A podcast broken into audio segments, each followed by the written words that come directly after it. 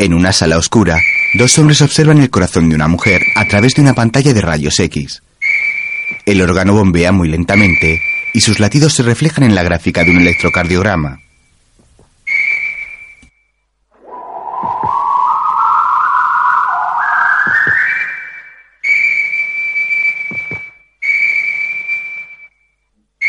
Pulso débil pero regular cada dos segundos. La tensión oscila cerca del límite mínimo.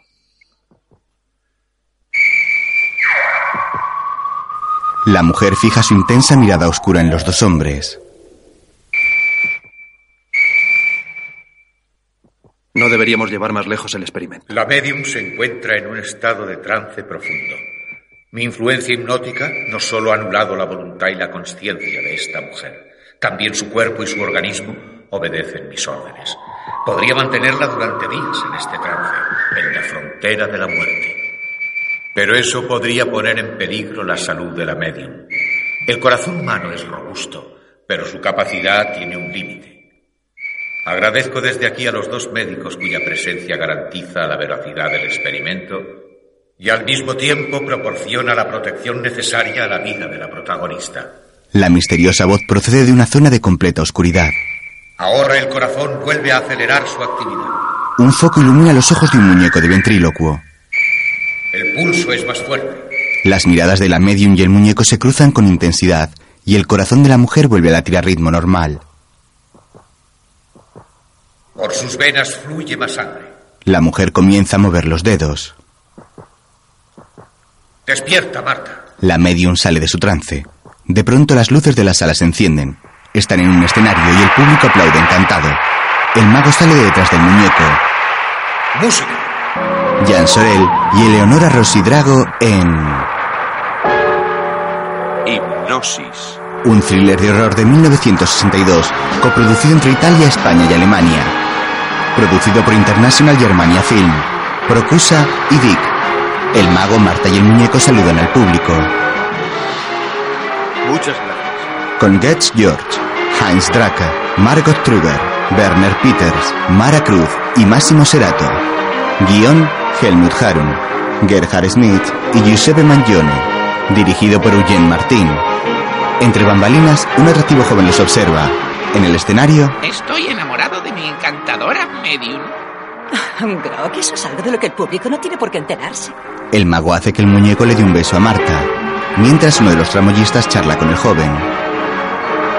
Aún no sé si vuestro número es una mierda o es muy bueno. Es fantástico como lo hacéis. Puedes desconectar, Kruger. En las próximas representaciones iremos igual. Bien.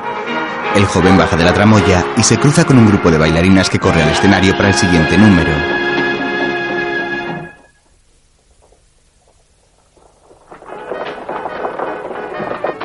Fuera, unas luces de neón anuncian el espectáculo. Llueve con fuerza y una minivan aparca frente al teatro.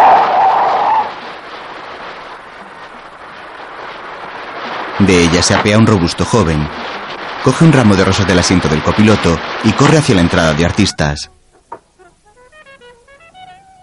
Hola. ¿No hay nadie? Se adentra por el oscuro pasillo que conduce a los camerinos. Al momento se encuentra con uno de los trabajadores del teatro. Disculpe, ¿está la señorita Marta Bergen? Su camerino es el primero. Gracias. El muchacho llama a la puerta que le han indicado.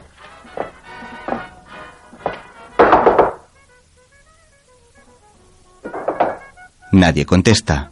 Entonces llama al camerino de enfrente. La puerta está abierta y decide entrar. Las paredes están llenas de carteles de mujeres hermosas. El joven las contempla sonriéndose. Saca su paquete de tabaco y ve que está vacío. Entonces sobre el tocador descubre una caja llena de cigarrillos. Deja el ramo y la abre. Ve que hay varios billetes junto al tabaco. El chico mira a su alrededor para comprobar que no hay nadie y coge el dinero. Lo cuenta y se lo guarda. Al oír que el público aplaude intenta escapar. Tira sin querer la caja de cigarrillos y olvida el ramo sobre el tocador. Sin embargo, el mago llega con una mujer rubia y una de las bailarinas. Le sigue el joven que estaba con el tramoyista. La gente solo cree en A mí me trucos. daría miedo jugar con la muerte. Eso es porque solo eres una niña. A mí me fascina. Gracias, Catherine. ¿Estaban bien los efectos técnicos? ¿Lo dejamos todo así? Sí, gracias, Eric. El mago entra en el camerino con el muñeco. ¿Por qué no le das nunca las gracias a nuestro técnico? Porque le caigo exactamente igual de mal que él a mí. No exageres. Deja el muñeco sobre el tocador y descubre el ramo de flores. Lee la tarjeta. Al ver que es para Marta, decide llevárselo a su camerino. Sale y cruza el pasillo.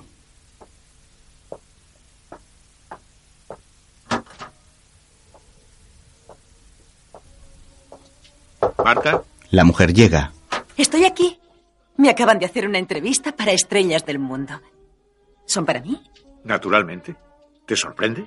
¿Las envía él mismo? Claro. Te es fiel. Marta lee la tarjeta. La sigo amando. Quisiera saber quién es el misterioso caballero de las rosas. Será un jovenzuelo. La mujer entra en su camerino. Ningún adulto enviaría noche tras noche un ramo de rosas a su amor secreto sin importar dónde se encuentre. Te equivocas. Seguro que tiene 80 años. En la era de los robots y los managers, solamente en los viejos se encuentra tanto romanticismo. ¿Tú crees? ¿Estás celosa? Me muero de celos. ¿Ni un poquito? Quizá. Marta le pone los dedos en los labios y él se los besa. Luego cierra la puerta de su camerino y el mago regresa al suyo. Entra y también cierra. Se quita la chaqueta y se dirige al muñeco. Grog. ¿Quién será el que le envía rosas, eh? Siento cómo crece poco a poco la sospecha dentro de mí. Está realmente celoso. El ventrílocuo descubre la caja de tabaco en el suelo, la recoge y la abre. Comprueba con sorpresa que falta el dinero. Abre los cajones del tocador y los registra buscando los billetes. Entonces escucha un ruido detrás de él. Se da la vuelta y se acerca a una cortina.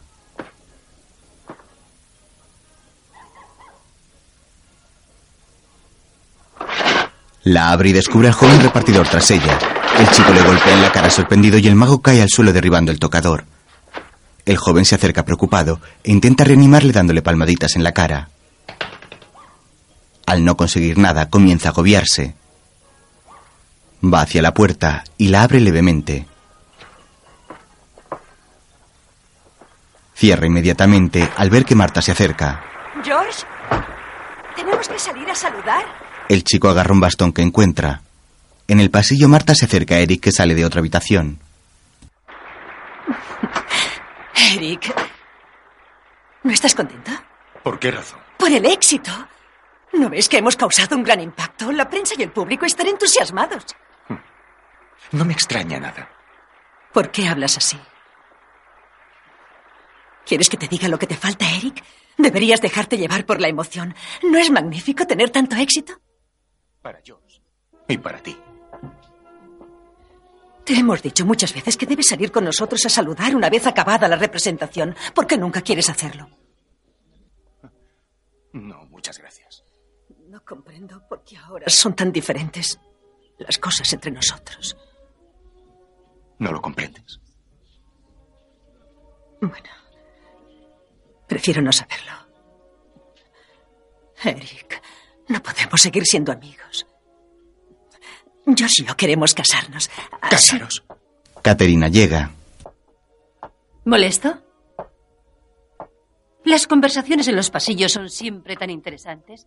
En fin, no quiero molestar. Quedan dos minutos para que acabe el espectáculo. Daos prisa. Bien. Vamos, chicas. ¡Eh! Oiga, ¿por qué sale corriendo? El joven ha soltado el bastón y huye del teatro. Se choca con un hombre en la calle. Mientras Eric extrañado va al camerino de George. Entra y ve al hombre frotándose la nuca. George, ¿qué ha pasado? Sigue a ese hombre, Eric. Nos ha robado el dinero de la recaudación y casi me mata. Eric se dispone a obedecer, pero se detiene pensativo contemplando su reflejo en un espejo. coge el bastón con un pañuelo para no dejar huellas y golpea al mago.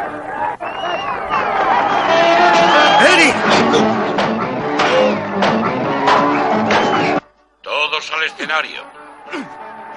Todos al escenario para el saludo. La voz procede de un altavoz. Eric contempla el cadáver de George tirado en el suelo y deja caer el bastón. Sale del camerino. ¡Llamen a la policía! ¡Han asesinado a George! ¡Auxilio! ¿Quién ha visto a alguien salir corriendo?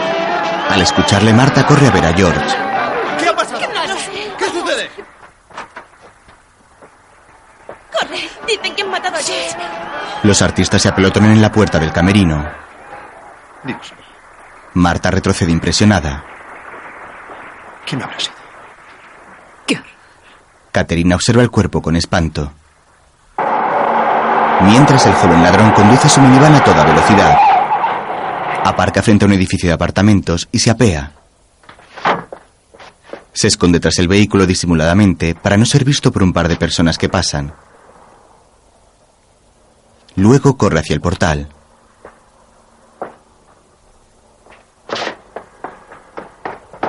Entra y sube un tramo de escaleras hacia los ascensores. Dos hombres ocupan uno con un baúl. No seas cabezota. ¿No ves que no entra? Pero si lo he medido antes, tiene que entrar. Probemos en el otro ascensor. El ladrón sigue subiendo las escaleras. Llega a un piso y cierra la puerta angustiado.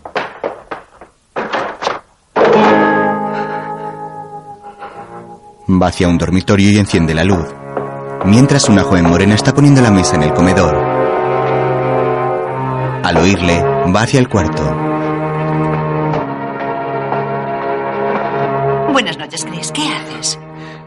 Ahora no puedo explicártelo. Te llamaré mañana. ¿No vas a cenar? No, no tengo tiempo. ¿Ha pasado algo? El chico está haciendo la maleta. Oye las sirenas y corre hacia la ventana. Chris, ¿quieres explicarme qué pasa? Un coche se detiene frente al edificio y de él salen varios hombres.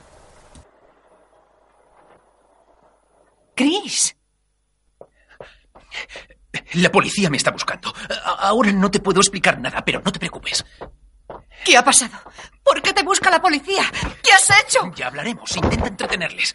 Diles que no me has visto desde ayer por la noche. Esconde la maleta bajo la cama. Adiós. ¡Chris! ¡Chris! Tú entretenles. Yo saldré por la ventana del baño. Así tendré algo de ventaja. Adiós. ¡Es una locura! Te vas a matar. La joven acude a abrir la puerta. Mientras Chris se mete en el baño y abre la ventana. Hay varios pisos hasta la calle.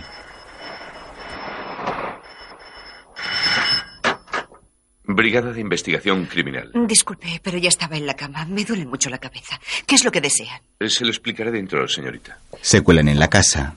Por favor, díganme qué quieren de mí. ¿Dónde está su hermano?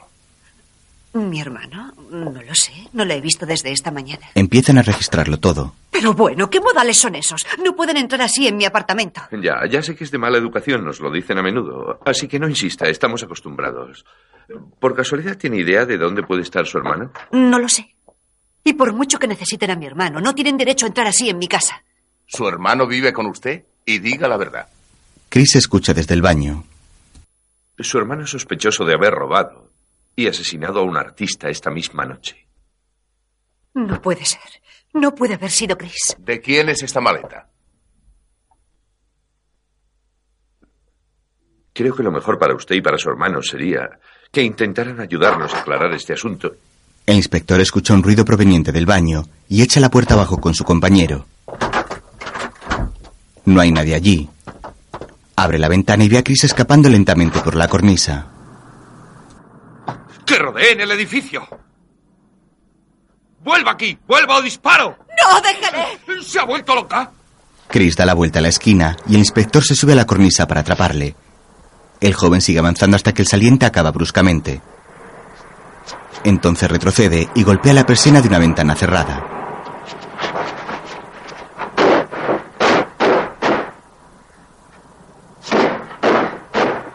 El policía sigue recorriendo la cornisa, pero de pronto un pedazo de esta se suelta y cae a la calle. El hombre se frota la cara intentando superar el vértigo y continúa andando. Un anciano abre la ventana. ¿Qué, qué pasa? Chris se cuela dentro. ¿Qué hace? El inspector se tropieza y se cae. Queda colgando del saliente. ¡Rápido, ayúdeme! Pero yo... ¡Ayúdeme! Chris regresa. Vuelve a salir a la cornisa y ayuda al policía a subir.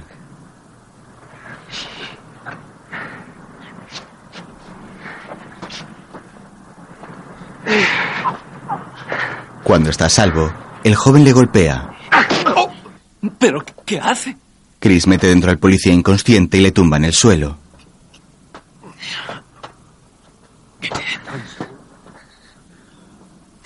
Gracias, abuelo. Sale corriendo. Más tarde, en comisaría, el compañero del inspector herido interroga a la hermana de Chris. Es una lástima el tiempo que hemos perdido por su culpa. Pasea detrás de ella fumando un cigarrillo. Su compañero, ya recuperado, entra en la sala con un informe.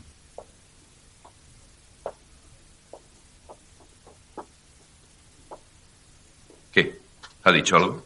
Nada, se niega a hablar. El inspector, más joven que su compañero, toma una silla y se sienta frente a la joven. Muy bien. Por última vez. ¿Quiere decirme dónde se ha escondido su hermano? Mi hermano no ha cometido ese asesinato, así que espero que no lo encuentren nunca. Bien, fuera. Sí, será lo mejor. ¿Pero a dónde me llevan? No diré nada. Nada. Oiga, ¿ha oído hablar de condena por indicios? Este es un ejemplo típico. Ya se han dado casos de inocentes condenados de esta manera. Si es eso lo que quiere. El otro policía le da su abrigo y su bolso. Puede irse. Puedo irme a casa. Me da igual si se va a su casa o al infierno. Márchese. La joven sale acompañada del inspector más mayor. Un momento. La quiero vigilada noche y día. Kaufman, tiene que ir a ver al jefe. Está en el teatro. Bien. Parece que ese chico está metido hasta el cuello. Me ha salvado la vida. Algo no encaja. Más tarde, en el camerino de George, un fotógrafo de la policía toma una instantánea de la silueta pintada con tiza del cuerpo del fallecido. Eric llega y un policía se acerca a él. ¿Desea algo más? Quería saber cómo se encuentra Marta, la señorita Bergen. ¿Han acabado? Enseguida, comisario. Por lo que sé, está ya bastante mejor. El médico dice que ha sufrido un ligero shock nervioso. Eh, por cierto, ¿sabe quién la llevó a esa clínica, señor Stein? No lo sé. ¿Por qué me lo pregunta? Salen del camerino. Eh, el director de la clínica era un buen amigo de George Kramer. Por eso pensé que había sido usted quien la llevó. No. Desde que descubrí el asesinato, todo ha sido un caos. Y no sé qué le ocurrió a Marta desde entonces. Quisiera visitarla. No veo ningún inconveniente. Enseguida acabaremos aquí. Kaufman llega. ¿Hay alguna novedad? Mala suerte. El chico se nos ha escapado. ¿Qué? ¿Cómo es posible? Se va a reír, pero creo que nos será más útil fuera que dentro. Le cogeremos. ¿Por qué es tan optimista? Eh, creo que intentará ponerse en contacto con su hermano. La tenemos vigilada. Por cierto, Kaufman estuvo a punto de matarse. ¿Todas las declaraciones? Sí, todas. Se me había olvidado informarle de algo. El chico es boxeador aficionado y por lo visto es bastante bueno. Bien. Eh, trabajaba como conductor suplente en una floristería. Las flores que trajo habían sido encargadas por un desconocido. Le habían ofrecido ir a boxear a América, pero no podía pagarse el viaje.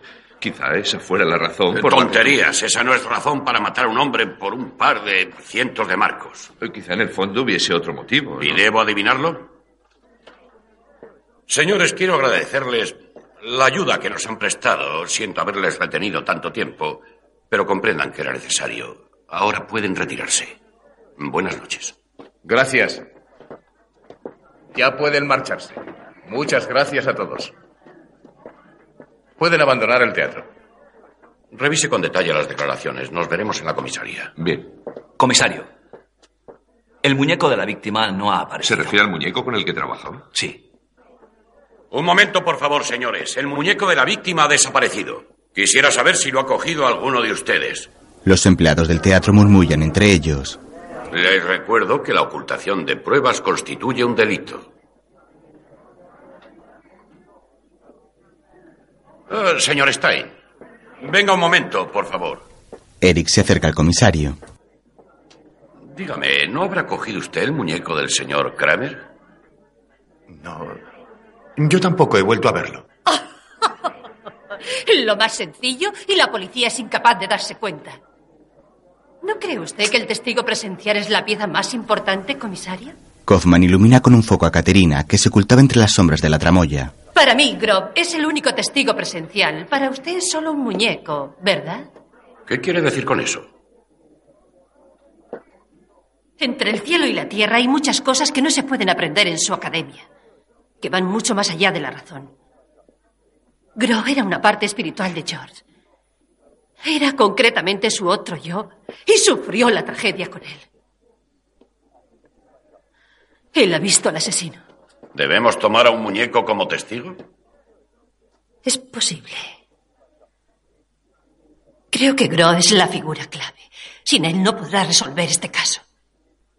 Gracias por el consejo. Venga, Coman. El comisario lleva parte al policía. Eh, loca o no, es necesario dar con ese condenado muñeco. Sí. Miran a todos con sospecha y se marchan. Katrina les observa mientras fuma un cigarrillo. Luego fija su mirada en Eric. Este agacha la cabeza y también se va. El foco se apaga dejando a la mujer a oscuras. Al día siguiente, un kiosquero está colocando los periódicos en su puesto cuando de pronto Stein aparca su coche al lado. Se apea del vehículo y le compra un par de ejemplares de un diario.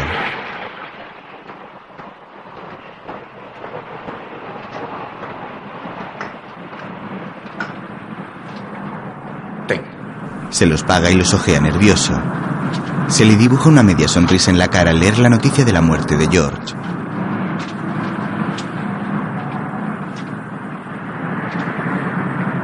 Entonces regresa a su coche y se monta. En el periódico hay una foto de Chris. Joven boxeador buscado por asesinato. Mientras, en la clínica, Kaufman le enseña la misma foto a Marta. ¿Le conoce? No. ¿Está segura? ¿No le conoce? No le he visto nunca. ¿Es el asesino? El presunto asesino. Al ser policía te acostumbras a ser cauto. Disculpe, pero tengo que hablar con usted de estas cosas. No se preocupe, está usted cumpliendo con su deber. Sí, es cierto. Pero tenía miedo de entablar esta conversación con usted. Pensaba que estaría histérica. No, pero no creí encontrarla tan entera. Será porque siempre intento tener controladas mis emociones. Perfecto. Entonces, no tendrá usted inconveniente en responder algunas preguntas que quiero hacerle. Mira por la ventana y ve a Eric en el jardín cogiendo una rosa. Eh, ¿Conoce a alguien que odiara al señor Kramer o que tuviera motivos para ello? George no tenía enemigos. Los tres nos entendíamos a la perfección. Ah. Y dígame, ¿cuándo vio usted al muñeco por última vez? ¿Se refiere a Gro? Sí. Después del asesinato en el camerino. Es que ha desaparecido. ¿Desaparecido? Sí. A nosotros también nos ha sorprendido. Dígame, señora Bergen, usted recibía rosas todas las noches, ¿no? ¿Cree que se las enviaba él? No lo sé, venían sin firma. Eric entra. Ah, ¿qué tal, señor Stein? Buenos días. Bien, no quiero molestarles más. Muchas gracias por su información. Encantado de haberla conocido. Adiós. Adiós. Sale. ¿Eras tú quien me enviaba las rosas? Tenía que haberme dado cuenta. ¿Te extraña que me haya recuperado tan rápido? Pues ya lo ves, estoy mucho mejor. Quiero salir de aquí. Mejor hoy que mañana. Empezar una nueva vida. Juntos, tú y yo, Eric. Me alegro de que lo desees, Marta. Trabajaremos y lo olvidaremos todo. La vida volverá a ser bella para ti. Ya lo verás. Le coge la mano. Luego Eric va en su coche y enciende sonriente la radio.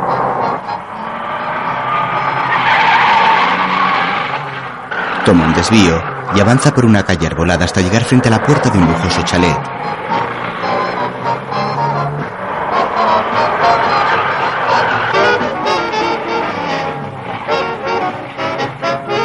Se apea y abre la cancela. Luego regresa al coche. De sus labios cuelga un cigarrillo con aire despreocupado. Aparca frente al garaje de la finca y sube unas escaleras que llevan a la entrada principal.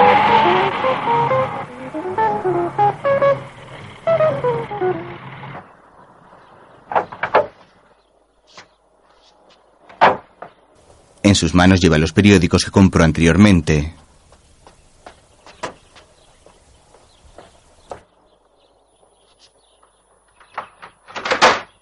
Entra en la casa. Vuelve a sonreír mirando la prensa y pasa al salón. Sorprendido, ve dibujada en el suelo la silueta de George. Deja los periódicos y coge el teléfono. Diga, ¿Eric Stein? ¿con quién hablo? Soy Kronberger, el encargado de llevar las flores ayer al teatro. Chris le llama desde un gimnasio. ¿Ha leído el periódico? El joven da un trago a un café y le quita el periódico a su entrenador. Dice que lo descubrió un tal Eric Stein al entrar en el camerino después de la función de la tarde. George Kramer estaba en el suelo, le habían matado a golpes con un objeto contundente. El bastón tenía mis huellas. Y usted cree que con ayuda de esas huellas puede cargarme a mí el muerto, pero se equivoca, amigo. Yo no necesito un bastón si quiero matar a alguien a golpes. Dígame, ¿qué quiere de mí? Escuche, el nombre ya se lo he dicho. Pero no se preocupe, no pienso ir a la policía con el cuento mientras no sea necesario. Eh, digamos... eh, Cinco mil marcos y me callaré. Eso es chantaje, Chris. Es una trampa, hombre. ¿Está usted loco? Voy a ir a la policía. Decídase ahora, no tengo tiempo que perder. Chris, Chris. Un momento. El boxeador deja el teléfono y se acerca a un compañero. ¿Qué pasa? Ahí fuera hay un coche de la policía. Lárgate, Chris. Sí, sí, Sal, sí, Chris. espera. Sal por detrás. Vamos, espabila. Hola. ¿A qué esperas? Lárgate. Sigue usted ahí, le espero esta noche. A las doce. En las obras que hay a la izquierda de su casa. ¿Entendido? Y no se olvide de traer el dinero. Se encontrará con la policía. Chris cuelga. Es que quieres que te cojan. Lárgate. Suerte, Chris. Si acude a la cita tendré la prueba de que él es el asesino. Golpea una bola de entrenamiento y se marcha. Mientras, Kaufman y otro policía llegan al gimnasio. Boxea más suelto. Alterna los golpes. Izquierda, derecha, izquierda, derecha, izquierda, derecha. No te olvides de cubrirte. El puño delante del mentón. Freddy, trabaja más esas piernas. Los golpes deben salir desde el hombro. Buenos días. Buenos días. Estoy buscando a un tal Chris Kronberger. Pertenece a su club. Chris Kronberger. Espere, veamos. Chris Kronberger. Chris Kronberger. Kaufman ve el periódico sobre una mesa. Eh, con su permiso. Gracias. ¿Y dice usted que es uno de mis chicos? Eso es. ¿Y quién es usted? Soy de la policía. Kronberger. Sí, tuvimos a un tal Kronberger, un tipo muy bueno, una lástima. Dejó los entrenamientos. No viene por aquí desde hace un par de meses. No tiene que disimular. ¿Cree que estoy mintiendo? Venid, chicos, eh, decirle a este señor lo que sabéis Bueno, de Chris. no viene por aquí hace meses. Era un buen boxeador y un buen amigo. Si le buscan a él, creo que se equivocan. Es un buen chico, de verdad. ¿A dónde da aquella puerta? A los vestuarios, las duchas y a la oficina. ¿Puedo echar un vistazo? Si me lo pregunta le diría que no, pero supongo que le dará lo mismo. Uno de los boxeadores se pone en medio. Tienes la típica mandíbula de cristal. Si no tienes cuidado, cualquiera te dará un buen golpe y te tirará a la lona. Pero seguramente eso ya te lo habrá dicho el viejo zorro. Espero no haberles molestado. Kaufman va hacia la puerta del fondo. Mientras la hermana de Chris llega al recinto deportivo que está en obras. Un joven boxeador le espera disimulando. Cuidado, está la policía. ¿Y mi hermano? Su de... Dejó algo para mí. No ha tenido tiempo. ¿Sabe dónde ha ido? Eso quisiera yo saber. Hola, señorita Kronbergen. ¿La he asustado? Kaufman aparece seguido del entrenador. No. Eh, pues parece que ya puede irse. Ambos hemos llegado tarde. Eh, eh, lamento que se haya marchado su taxi. Si quiere puede volver en el coche conmigo. Hay ocho kilómetros hasta la ciudad. Gracias, tengo algo que hacer. Eh, Bueno, no me creerá, pero le aseguro que su hermano ya no está aquí y no creo que piense volver. ¿Qué quiere decir? Pues que no es tonto. Sabe que voy a dejar un policía aquí de guardia y estos aprendices de boxeador le avisarán de ello en su momento. Bien, no puedo obligarla a que venga conmigo, pero eh, si Chris llama, dígale que no quiero que haga ninguna tontería. No soy su enemigo. Él sabe bien por qué. Eche un vistazo también por el otro lado. Luego le relevarán. Espere, iré con usted. Estupendo. Poco después, en el coche de Kaufman, Oiga, ¿por qué ha dicho que mi hermano sabe que usted no es su enemigo? Me temo que eso no es asunto suyo. Claro, solo era un truco. No era un truco. Creo que es usted capaz de cualquier cosa. Intente mirarme con otros ojos. Le aseguro que solamente cumplo con mi deber. Ya, persiguiendo a un inocente. ¿Por qué no se ocupa usted de encerrar al verdadero culpable, al que cometió el asesinato? Oiga, escúcheme bien, Karim. Su hermano ha cometido un robo, eso está claro. Y posiblemente, sin quererlo, también ha matado a un hombre. ¡No! Sí. Lo cierto es que es el principal sospechoso. Por favor, pare, quiero bajar. Si su hermano es inocente, seré yo quien lo demuestre. Y precisamente por eso no debe usted ponerme obstáculos. Le he dicho que pare y me deje bajar. Karim, nunca he dudado de que Chris fuera un buen chico. Estoy convencido de ello. Créame. Le he pedido que me deje bajar. De acuerdo. ¿Dónde quiere que pare? No estamos demasiado lejos de mi casa. ¿Cree que Chris la va a llamar a casa? No, no lo creo. Yo más bien apostaría porque va a intentar llamarla a su trabajo. ¿Dónde trabaja? más tarde Karin llega a su trabajo andando.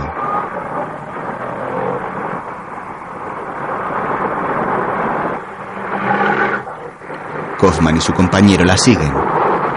En el vestíbulo hay varios cubículos con puerta para llamar por teléfono. Karin entra en uno de ellos. El inspector la ve y se acerca discretamente al mostrador de recepción. Soy policía. ¿Dónde está la centralita? Por ahí, a la izquierda. Al momento en la centralita, Sí, sí, la cabina 2, por favor. Dese prisa. Oiga, tiene que darse prisa. Tengo que controlar la conversación de la cabina 2. mientras, Eh, Pues eso es todo, Karin, y por eso he tenido que huir. ¿Entiendes por qué no puedo acudir a la policía? Chris está agachado a los pies de Karin. Eh, Ríete. Haz como si estuvieras hablando. De acuerdo. Eh, Pienso devolver el dinero y si no puedo hacerlo, juro que lo donaré a alguna institución de caridad. Es un maldito dinero. Pero no puedo pasarme toda la vida cambiando de un trabajo a otro. Boxear es lo único que sé hacer. Y América era la mejor oportunidad de mi vida. No diga tonterías, señorita. Claro que hay alguien hablando en la cabina 2. Lo acabo de ver yo mismo. ¿Te han seguido? Sí, Chris. Todo el tiempo. Y en este momento están ahí fuera. Si sales ahora, creo que te seguirán. Y yo podré salir sin peligro. ¿eh? Sí. Acuérdate del nombre de Stein. Trabajaba con el muerto. Él me va a proporcionar lo que necesito. Tengo que ir a su casa. Sí. ¿Qué? Espere un momento. No oigo. ¿Que solo ha descolgado? Kaufman corre a la cabina y abre la puerta. Pero ya no hay nadie allí. Mientras en la clínica, una enfermera le da a Marta un vaso con un medicamento disuelto. Esto le sentará bien. La mujer se lo bebe y le devuelve el vaso. Eso es. La enfermera se marcha. En ese momento una compañera guía a Karin por el jardín hacia donde descansa Marta. Está ahí. Gracias. La joven se acerca a la medium. Señorita Bergen, ¿Qué desea? por favor, discúlpeme si la molesto. Me temo, señorita, que no la conozco de nada. No, soy Karin Kronberger, la hermana de Chris, el sospechoso de haber asesinado a su prometido. Sé cómo se siente, señorita Bergen, pero tengo que hablar con usted. Por favor, escúcheme. Mi hermano no ha cometido ese crimen, tiene que creerlo. Eso cuénteselo a la policía, no a mí. Por favor, escúcheme. Tengo la seguridad de que mi hermano es inocente y tengo que ayudarle. Estoy segura de que él no ha cometido el crimen. Estoy convencida de ello. Marta se fija en unas rosas. Tengo que convencerla a usted. No creo que pueda convencerme. Conozco a mi hermano. Él nunca cometería un asesinato. Ayúdeme, no se niegue a hacerlo. Sé que él no lo mató. No sé cómo podría ayudarla. Todo el mundo tiene enemigos. Por favor, piense usted. Piense en alguien que pudiera sentir envidia de su prometido. Quizá alguien próximo a ustedes. Sé lo que siente, pero es muy importante que piense. Por favor, no puede permitir que por condenen a un favor. inocente. La por favor, piense que depende de usted. Por favor, por favor. Márchese, por favor. Las enfermeras se llevan a Karin. Sí, ya me voy. No pretendía molestarla. Marta toma asiento pensativa mientras la joven se marcha. Su mirada vuelve a posarse en el ramo de rosas.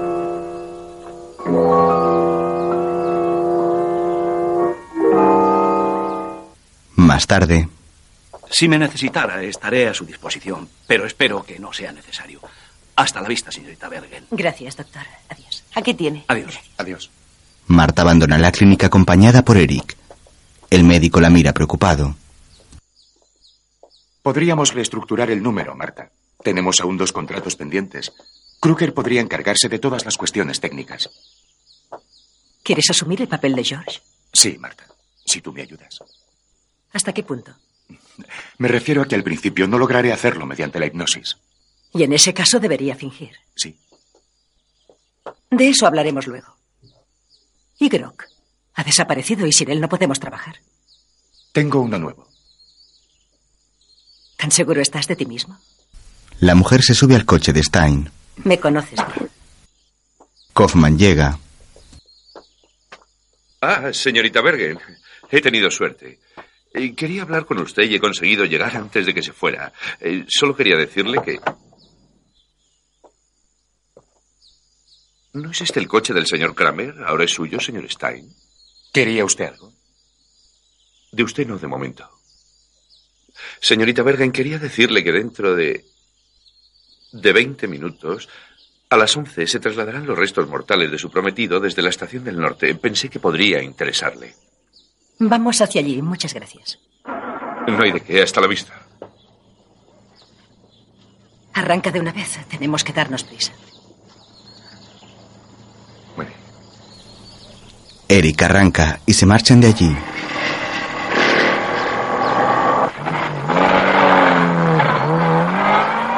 Más tarde, Kaufman habla con el médico de Marta. Dígame, doctor. Usted era amigo de George von Kramer, ¿no es cierto? Nos conocimos en la guerra. ¿En qué basaba su éxito? Quiero decir, ¿había algo concreto detrás de su espectáculo? Ese tipo de gente son charlatanes. Naturalmente, lo que no se puede negar es que tienen mucho mérito.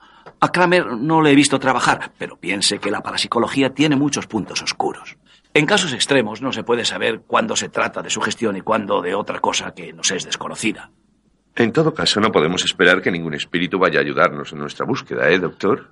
Le aseguro que los espíritus de algunos muertos ya han conseguido cosas más impresionantes que encontrar a un asesino. Mientras en la estación, Aquí debe estar el ataúd. Sí, aquí está. ¿Son parientes del muerto? Marta mira de reojo a Eric y se marcha. Eh, adiós y muchas gracias. El joven la sigue. Los dos se dirigen al andén y comienzan a subir las escaleras para salir de la estación.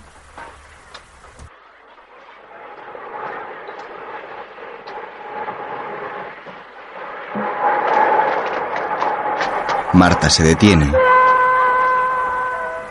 ¿Estás bien? ¿Tú qué crees? El jefe de estación da la señal para que el tren emprenda la marcha.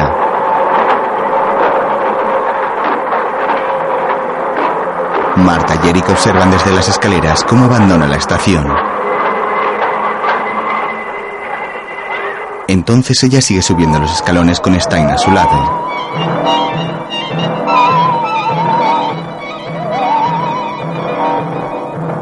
Mientras, en el teatro, Caterina ha extendido una inmensa tela en el suelo, sobre la que dibuja varios trazos con pintura negra. La mujer contempla su obra mientras fuma y da un largo sorbo a una copa. De pronto alguien llega. ¿Qué tal? Es Kaufman. Vaya, otra vez por aquí. ¿Qué es eso? Observa la obra del artista. Ah, posiciones para un nuevo ballet. Eso es. Muy bonito. Discúlpeme, pero ¿le molesta si le hago alguna pregunta más? Claro que me molesta. Pero naturalmente, a usted no creo que le importe. Dígame, ¿le envía el comisario? No, no debe preocuparse. Hoy he venido extraoficialmente. Se enciende un cigarrillo. ¿Han cogido ya al asesino? No, aún no. ¿Y el muñeco?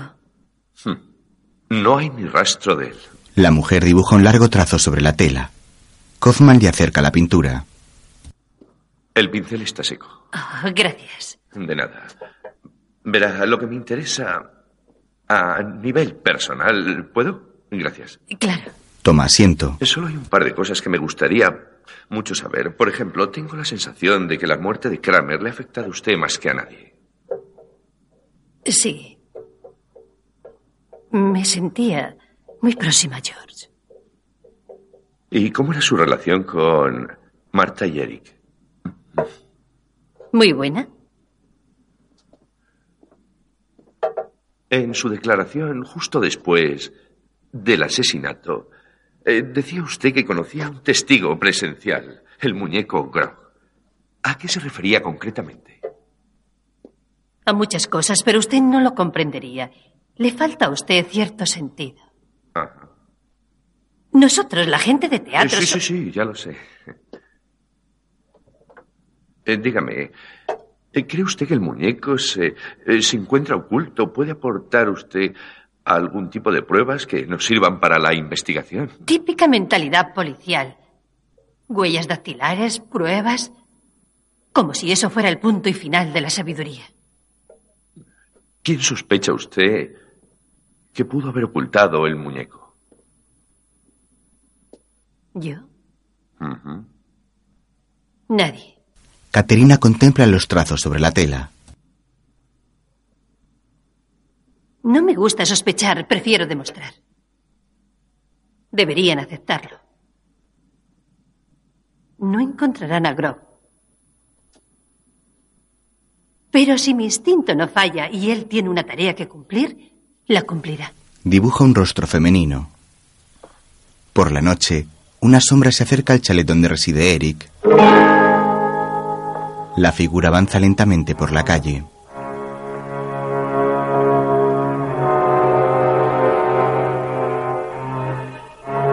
Dentro de la casa, Stein mira por la ventana y consulta la hora en su reloj. Abre el cajón de una mesita y saca una pistola. Comprueba que está cargada. Mientras, la sombra llega hasta la cancela de entrada y pasa frente a la puerta del garaje. Se dirige hacia las escaleras de piedra. En el chalet, Eric va hacia la puerta sujetando el arma. La extraña figura comienza a subir los escalones. Stein se asoma por una ventana y abre la puerta. Allí no hay nadie, solo un paquete de gran tamaño apoyado contra la pared. El hombre da unos pasos hacia el jardín, pero no ve a ninguna persona.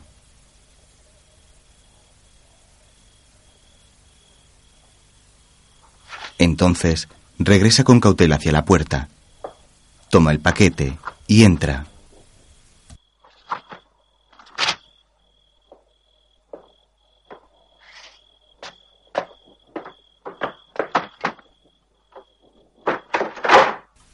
Va hacia el salón y mira con curiosidad el paquete envuelto en papel marrón de embalaje.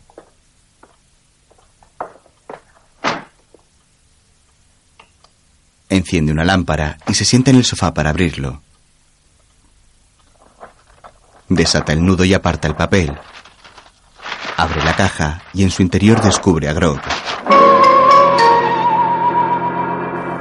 El joven coge confuso el muñeco de George. Sus cejas inclinadas le dan a Grog una mirada malvada. Eric lo saca de la caja y lo deja sobre el sofá.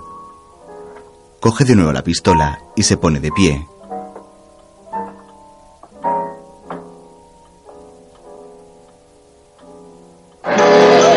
De pronto la cabeza de Grog mira al frente.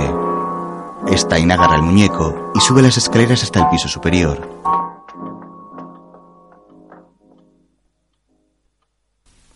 Tras dejar a Grog en una habitación, Mira una estancia a su lado y luego baja la escalera encaminándose a la puerta de la calle.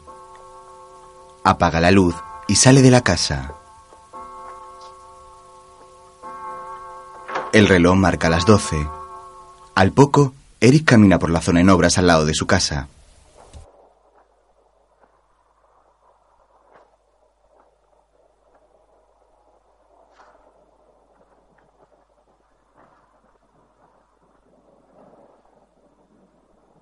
Se detiene junto a unas máquinas y mira a su izquierda el edificio a medio construir.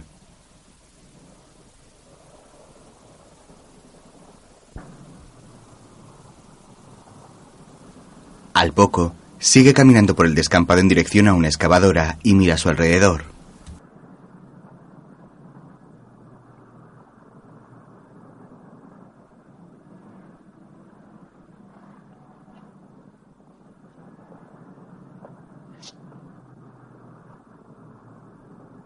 ¿Hola?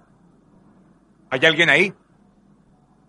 Observa la excavadora quieta en el silencio de la noche.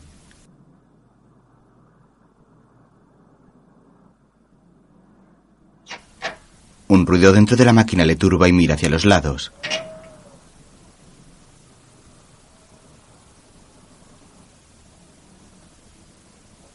De pronto la excavadora se pone en movimiento.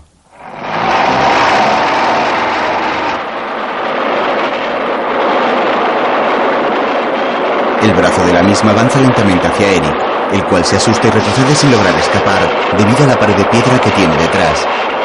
De pronto el brazo se posa con violencia en el suelo junto a él y Stein cae asustado. Desde dentro de la máquina, Chris sonríe. Luego otra excavadora se pone en movimiento en dirección a él. Eric intenta esquivar el brazo. Este se detiene con fuerza en el suelo.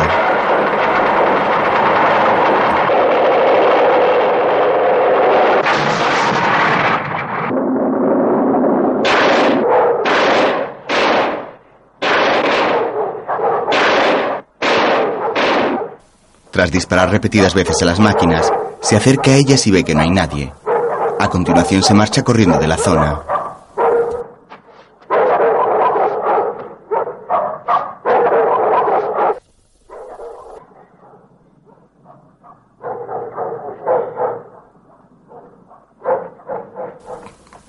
Luego corre asustado en dirección a la casa mirando a todos lados.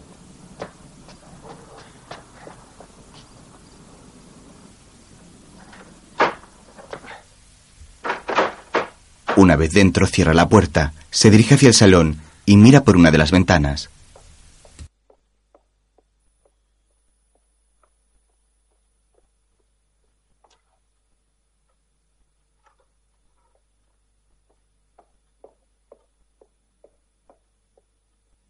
Camina hacia otra ventana y echa la persiana.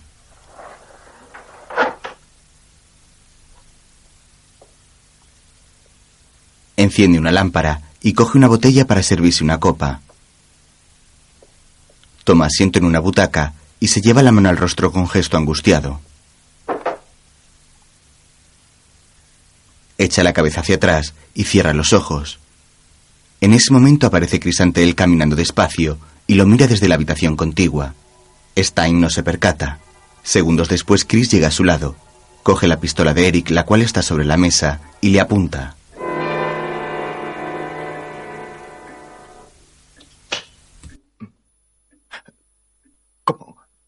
¿Cómo ha entrado usted?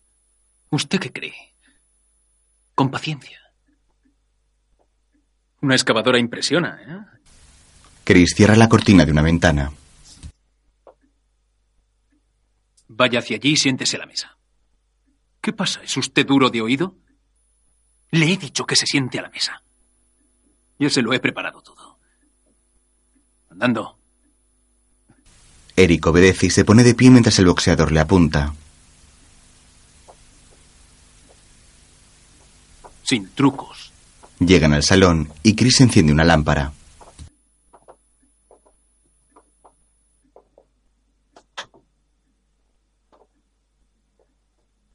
Siéntese. Coja la pluma y escríbame una bonita historia. Adelante.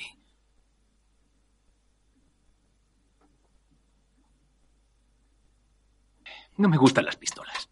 Se disparan cuando uno menos lo espera. Chris saca el cargador. Yo tengo bastantes problemas. Suelta la pistola.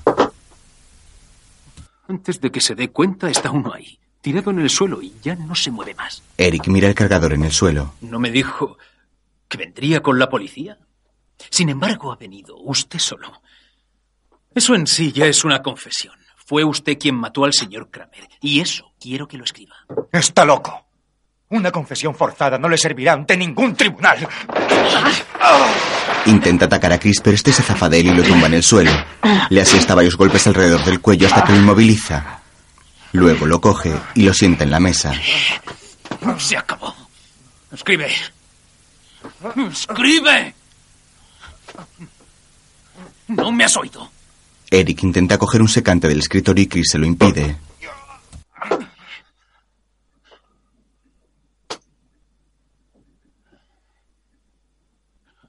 Escribe palabra por palabra todo lo que voy a dictarte.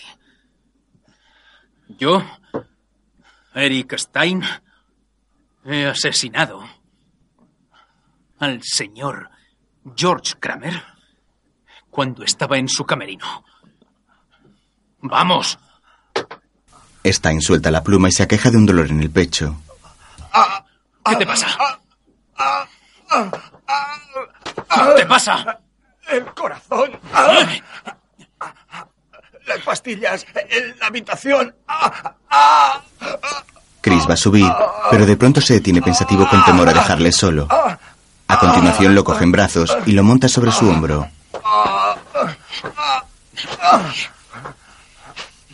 Vamos a buscarlas. Suben las escaleras. De pronto Eric le clava una cartas en la espalda. Chris cae por la barandilla al suelo del salón y una vez allí queda inmóvil con los ojos abiertos. Eric lo mira desde la escalera.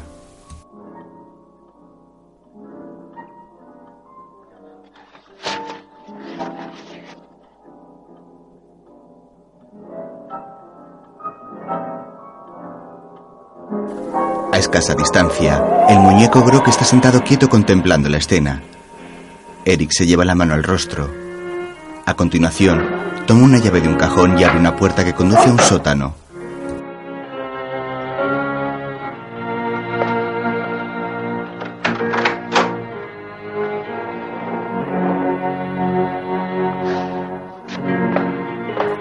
Al poco baja la escalera cargando el cuerpo de Chris sobre su hombro.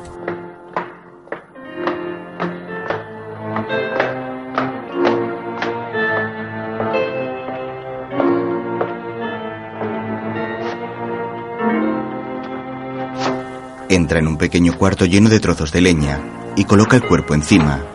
Después lo tapa con una manta. Sentado en la silla, Grog mira hacia el sótano.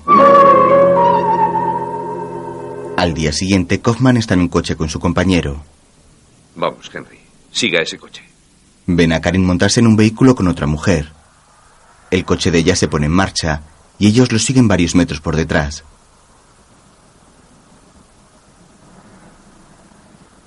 Karin gira la cabeza y se percata. Su amiga le habla. ¿Nos están siguiendo? ¿Crees que habrán detenido a Chris? Si hubieran cogido a Chris, no estaría bajo vigilancia. Hmm. Razonas como un inspector de policía. Utilizas expresiones muy técnicas. Por favor, no te burles de mí.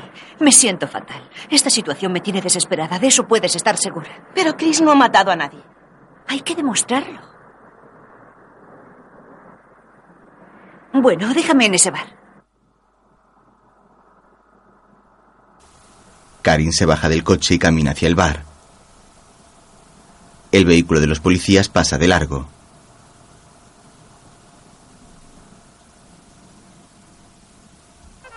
Al poco, Kaufman llega al bar y mira a través de la cristalera.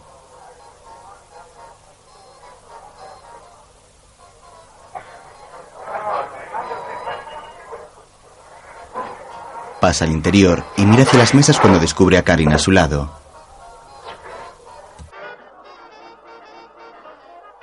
Vaya, inspector, qué sorpresa. ¿Qué hace aquí?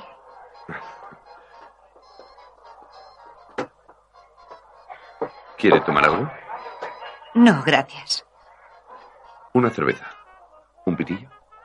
No. Me cuesta creer que aún haya comprendido que quiero ayudarla, y más siendo mujer. Dejémoslo. Mire, Karim. Su hermano es, como diría yo, un hombre impulsivo, de eso no me cabe la menor duda. Eso es tan cierto como que un día de estos le vamos a coger. Imagínese que él se pusiera a la defensiva y nosotros tuviéramos que utilizar las armas. Ella busca en su bolso y se arregla el vestido mientras él habla. Tendría parte de culpa por no habernos ayudado.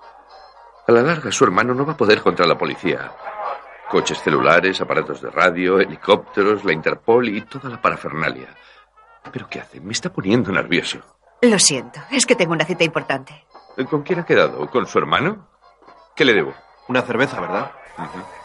Mientras él paga, ella sale del bar. De pronto se agacha y coloca el felpudo bajo la puerta giratoria bloqueándola. ¿Taxi?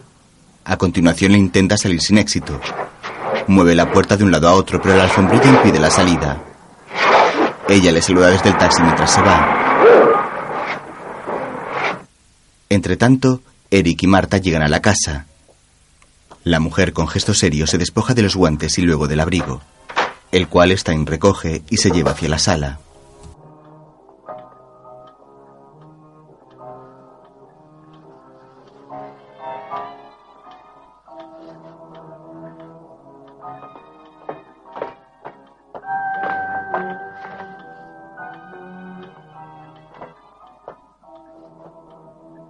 Quieres vivir aquí, Marta? Ella coge un retrato de George y lo esconde en el interior de un mueble. Dame tiempo, Eric. Todo está demasiado reciente. George está muerto y no podemos devolverle la vida. Se acerca por detrás y la agarra de los brazos. Pero tú y yo estamos vivos. Ella se dirige a la planta de arriba. Y vivir es amar, Marta. Me enamoré de ti desde la primera vez que te vi. Pero ahora te amo más que nunca. Camina por el piso superior y se detiene al oír a Eric. Marta. No huyes. Se gira algo asustada y se encuentra a Grog sentado. A la misma vez, Stein va subiendo la escalera. La mujer y el muñeco se miran fijamente a los ojos. Ella coge el abrecartas cuando llega Eric. ¡Marta! ¿Qué pretendes? ¿Estás loca? No lo sé, me ha hipnotizado como hace siempre en el escenario. No estamos en el escenario y estás muy cansada. Los nervios te han traicionado. Es Grog. No es una imitación, como dijiste. Claro que es Grog, pero es un muñeco como cualquier otro. No soporto su mirada. Jamás podré vivir en esta casa. Pero eso es ridículo, Marta. ¿Quieres hacer que tu futuro dependa de un muñeco? No. Pero el muñeco me recuerda lo que he perdido. Marta. Marta. Quédate. No puedes irte. No puedes irte ahora. Por favor, tranquilízate. Quédate conmigo, Marta. Marta. La mujer sale de la casa. Por la noche, Eric cava un hoyo en el jardín con una pala. Se sienta con gesto agotado y de pronto vuelve a levantarse y camina hacia la casa.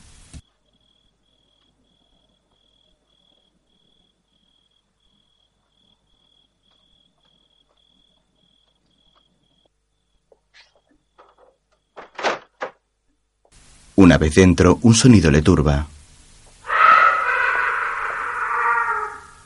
Se gira con cierto temor y comienza a caminar de un lado a otro buscando la procedencia del ruido.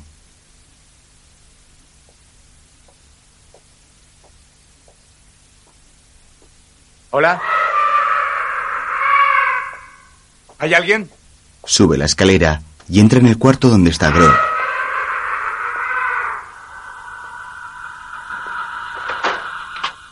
Enciende una lámpara y ve de nuevo al muñeco, el cual le mira fijamente.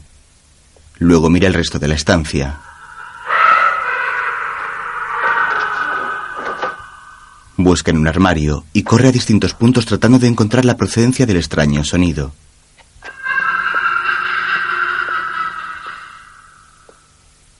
Entra en otro dormitorio y luego en el baño. Retira nervioso la cortina de la ducha sin encontrar nada.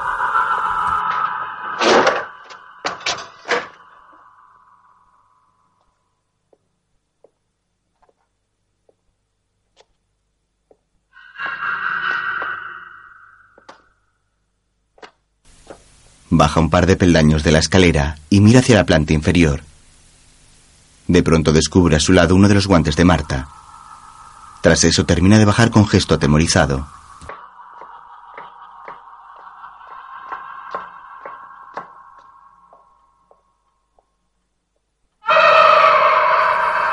Al notar la procedencia del sonido desde el sótano, mira hacia la puerta y luego camina hacia ella. Pulsa el interruptor de la luz, pero este no funciona.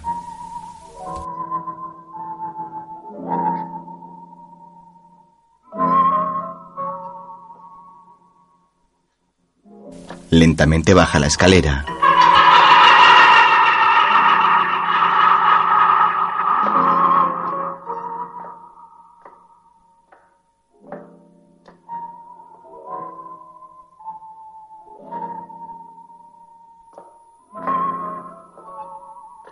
Camina hacia la leñera. Cerca, alguien se oculta con una linterna en su mano. Cuando Eric se dispone a abrir la puerta, el sonido vuelve a romper el silencio. Se da media vuelta y mira hacia la escalera preso del pánico. Decidido, sube corriendo de nuevo a la casa.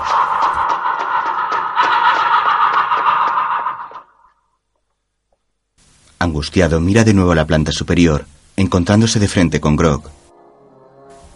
El hombre se lleva las manos al rostro con gesto desesperado, como tratando de salir de una alucinación. Va hacia el salón y desde allí mira de nuevo al muñeco cuando suena el timbre de la puerta.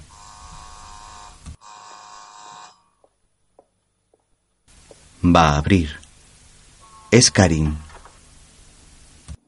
Buenas noches. Disculpe si le molesto. ¿Es usted Eric Stein? Sí, ¿por qué? Soy Karin Kronberger, la hermana de Chris. Quisiera hablar con usted. ¿Qué quiere de mí? No me gustaría hablar en la calle. ¿Puedo entrar? Claro. ¿Viene sola? No se preocupe, he despistado a la policía. Eric cierra y echa el pestillo. Sé que mi hermano quería venir a verle. Me dijo que usted era la única persona que podía ayudarle a probar su inocencia. Ha estado ya aquí. Créame, estoy muy preocupada por él. Teníamos una cita, pero no ha acudido. Por favor, dígame si sabe dónde se encuentra. ¿Sabe por qué quería verla? No, solo me dijo que gracias a usted podría demostrar su inocencia. ¿Lo sabe alguien además de usted? No. Le aseguro que no he hablado de ello con nadie. Eso está bien. Su hermano está en una situación difícil, pero de momento no corre ningún peligro. Le he proporcionado un escondite seguro. Eso me tranquiliza. ¿Puede usted demostrar su inocencia? Eso espero. Estaba revisando la declaración de uno de los artistas del teatro. Si es falsa, como supone su hermano, lo conseguiré.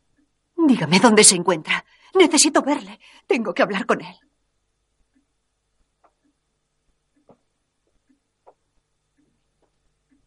No es tan sencillo. Está en un lugar apartado.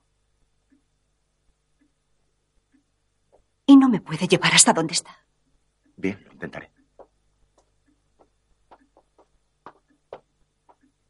¿A dónde va? No tiene que acompañarme. Iré a buscarle con el coche y le traeré aquí. Eric sube a la planta de arriba.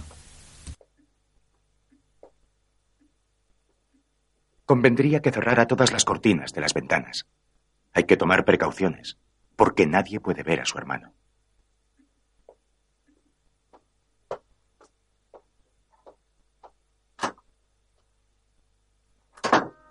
Entra en la habitación donde está Grog y a continuación camina hacia el centro de la misma. De pronto se detiene y mira al muñeco.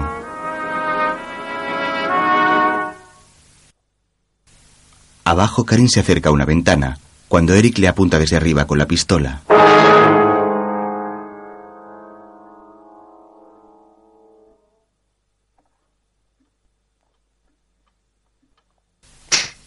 Aprieta el gatillo pero no tiene balas. Vuelve a entrar en la habitación, abre el cajón de una mesilla y saca dos cajas de munición. Al ver que están vacías, hace un gesto de desesperación.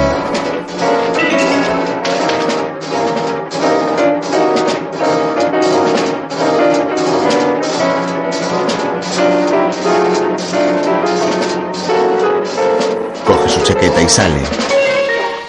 Al poco, ¿No le parece que sería mejor si yo fuera con usted? Así no habrá nadie que vea a Chris. De acuerdo. Gracias. salen de la casa. En la planta de arriba, alguien de quien solo se muestran sus manos abre la ventana y lanza un montón de balas al jardín.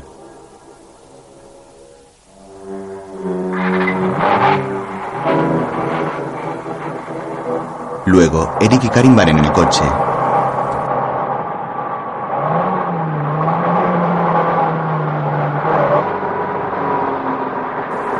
Poco después llegan a una avenida llena de carteles y luces de neón.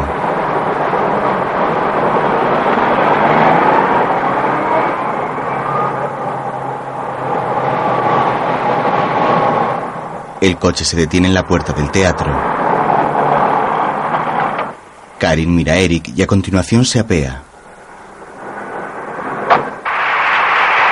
Dentro, una mujer y un hombre saludan en el escenario mientras el público aplaude.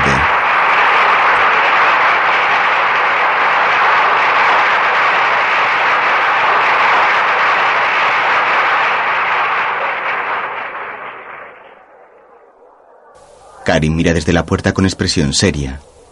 Eric camina por un pasillo cuando se cruza con un empleado. Señor Stein, ¿cuándo empezamos los ensayos? Mañana. ¿Ha acabado ya la función? En un minuto. El número es bueno. El público siempre pide a la orquesta que toque algo más. Eric se acerca a Karin. Sígame. Ella obedece y se dirigen a los sótanos del teatro.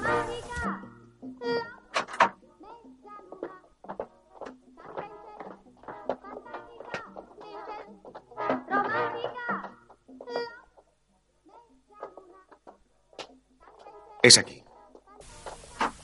Pasan a un cuarto lleno de trastos, lo atraviesan y llegan ante una puerta con un cartel que él retira discretamente sin que ella se percate.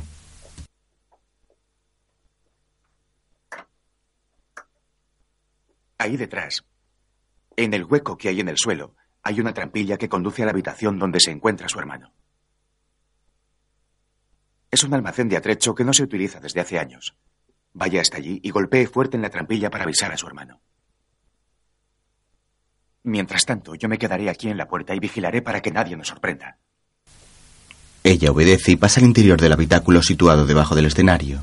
Golpee fuerte y grite su nombre. La habitación es grande y puede que no la oiga. Chris, ¿estás ahí? Chris, ¿me oyes? ¿Estás ahí? ¡Abre! Soy yo, Karin. Parece que no la oye. Vuelva aquí. Deprisa. Intentaré ponerme en contacto con él a través de los canales de ventilación.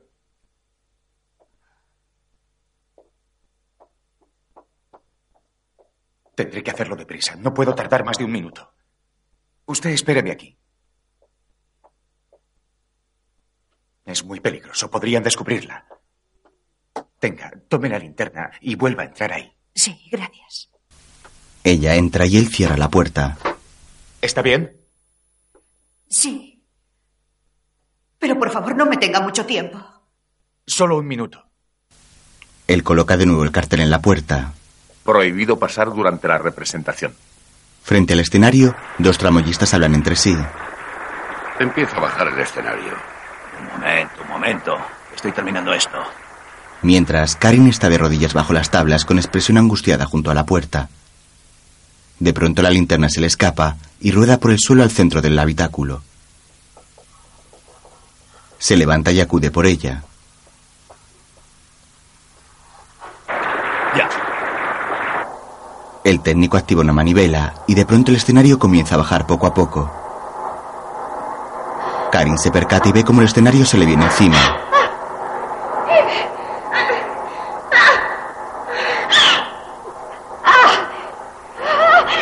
Cuando está a escasos centímetros de ser aplastada, el tramoyista lo detiene.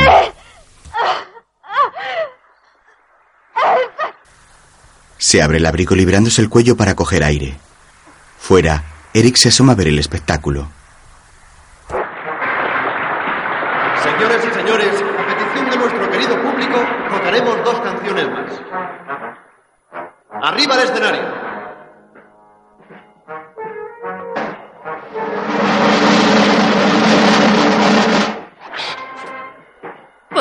podrían pasarse otra hora más tocando.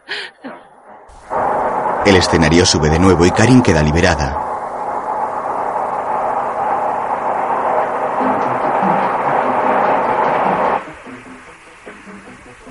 Lentamente comienza a incorporarse.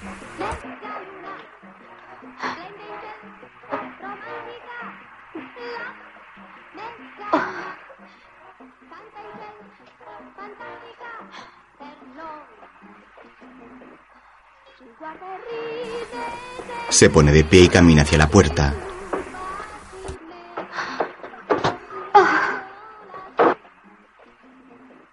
¡Abran! ¡Abran! ¡Quiero salir!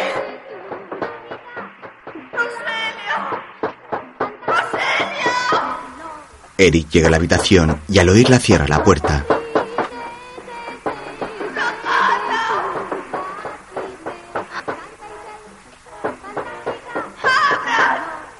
Pasa junto a un violonchelo y desata una de las cuerdas. A continuación va hacia la puerta enredándola en sus dos manos. ¡No me oye nadie!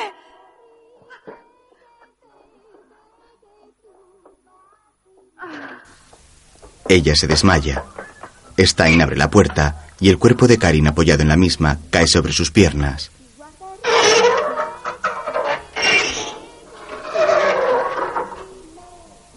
El hombre toma la cuerda y cuando va a pasársela por el cuello para estrangularla, llegan dos bailarinas. ¿Qué hacen ahí? ¿Qué le ha pasado a la Está chica? inconsciente. Voy a por un médico. Cuiden de ella mientras tanto. Dios mío. Pobrecilla. Luego está tumbada en un sofá y un médico la examina junto a Kaufman. No hay por qué preocuparse. Creo que todo está en orden. Solo un pequeño desmayo, posiblemente a consecuencia de una impresión. Por si acaso voy a inyectarle un sedante. Necesita tranquilidad. Por favor, salgan del camerino. Sí, vámonos. Usted también. Eh, doctor, ¿no cree que deberíamos llevarla a un hospital? Eh, no, no es necesario. Llega Henry. Ahí fuera están las bailarinas que la encontraron. ¿Quieres interrogarlas? Sí, sí, ya voy enseguida. Entonces, doctor, ¿no cree que haga Sí, sí, falta estoy llevar- completamente seguro. Puede irse tranquilo. El médico se acerca al sofá con una jeringa y descubre que Karin ha escapado por la ventana. Oiga, oiga. ¡Eh, inspector, se ha ido! Mientras, Por favor, Marta, tienes que venir a mi casa lo antes posible. Después te explicaré todo. No podemos perder tiempo. ¿Por qué estás tan excitado? ¿Ha pasado algo? Dime la verdad. Tienes que confiar en mí. Por favor, ahora tenemos la oportunidad de escapar de aquí. ¿Qué quieres decir con eso? ¿Por qué quieres huir? Por favor, no preguntes más. Coge un taxi y ven. Eric. Eric.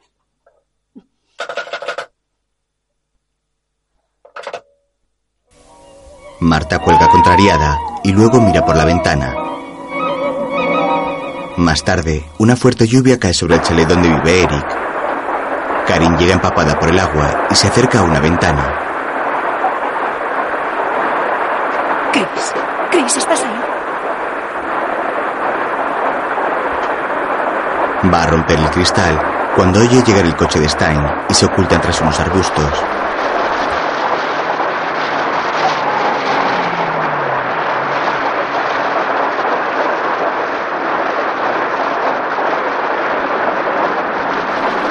El hombre baja del vehículo y corre al interior. Karin se oculta y de pronto alguien aparece tras ella y le tapa la boca.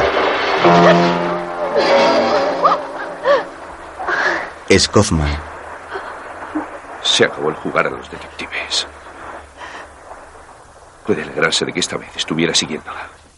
Dentro de la casa, Eric guarda unos libros y algo de ropa en una maleta. Fuera, Marta llega en un taxi y Karen y Kaufman la espían entre los arbustos.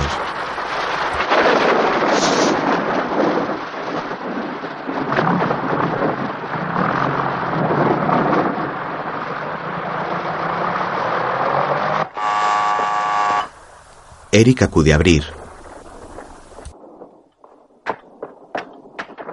Gracias a Dios que has venido. Démonos prisa. Ven, ayúdame. Eric. Eric. Dime qué ha pasado. Tengo derecho a saberlo. Más tarde. ¿Más tarde? No es bastante tarde. Te explicaré todo en el coche. ¿De quién huyes? ¿De los vivos o de los muertos? No tenemos más tiempo. Voy a buscar a Grog. Marta se asusta. Eric entra en la habitación y guarda ropa en otra maleta apoyada sobre la cama.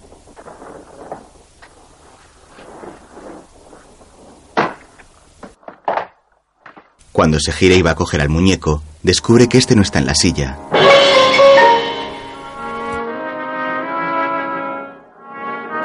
Inquieto, mira hacia los lados y sale del cuarto.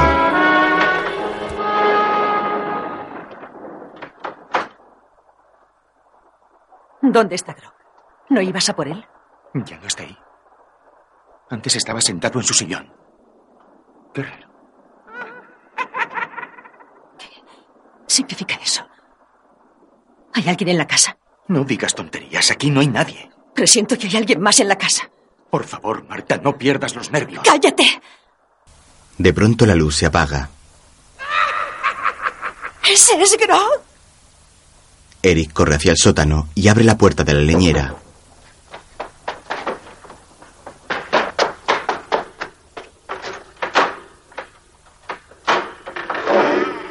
Abre despacio y mira la manta que cubre el cuerpo de Chris.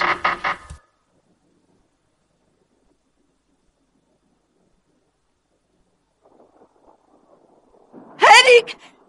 ¡Eric! ¡No me dejes sola! Se dispone a descubrirle la cara. ¡Socorro! ¡Eric! Suelta la manta y vuelve arriba. ¡No! ¡No! Intenta abrir la puerta pero está cerrada. La golpea violentamente con varias patadas hasta que logra desbloquearla. Al salir descubre el salón entero revuelto.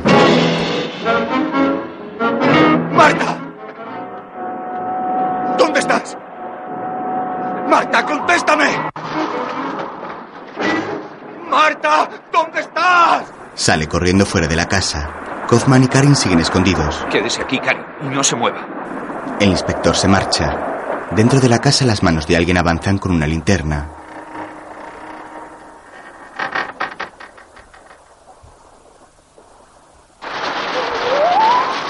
Karin mira hacia la casa y camina hacia ella.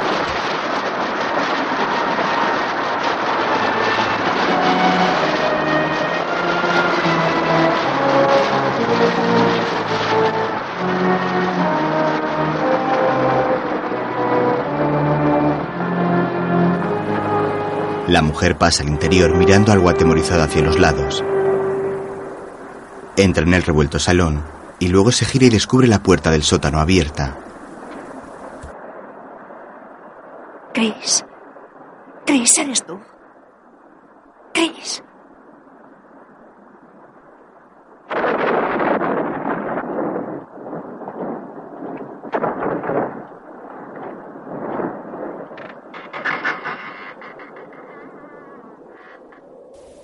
La escalera lentamente.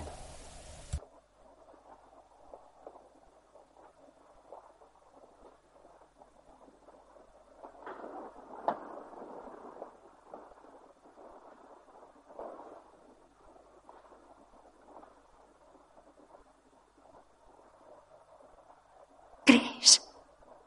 Chris.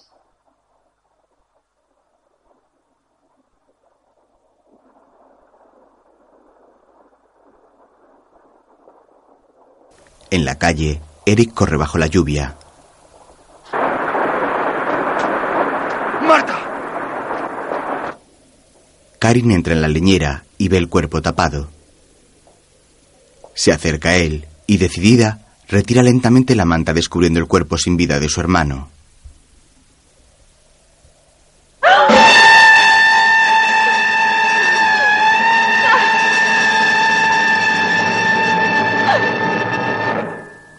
Se gira y descubre a Eric tras ella. ¿Qué buscas aquí? ¿Quién más hay en la casa? Nadie, suéltame.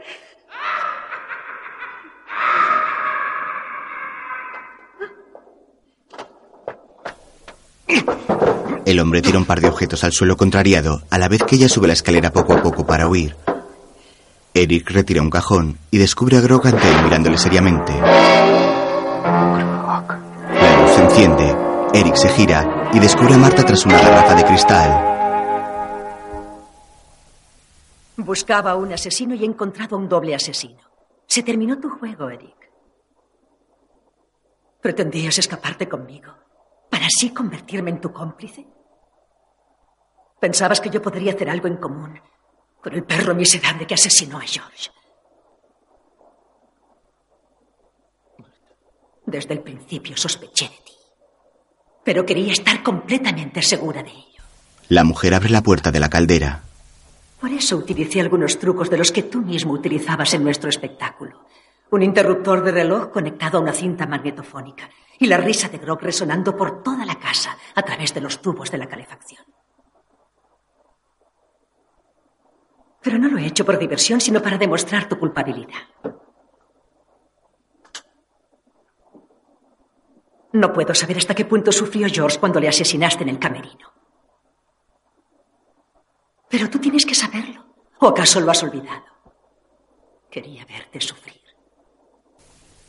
Él la mira incrédulo.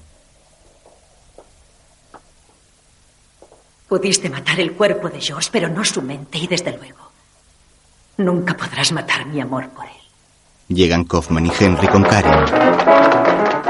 ¿Dónde estaba? Ahí. El inspector se acerca a Eric. ¡Quieto! Está enclava la mirada en Marta, aún perplejo por la traición. A continuación, los policías se lo llevan. Marta lo mira con gesto triste. A su lado, Gro contempla también cómo salen. La imagen del muñeco en primer plano comienza a disolverse hasta fundirse a negro. Sobreimpresionada, aparece la palabra fin.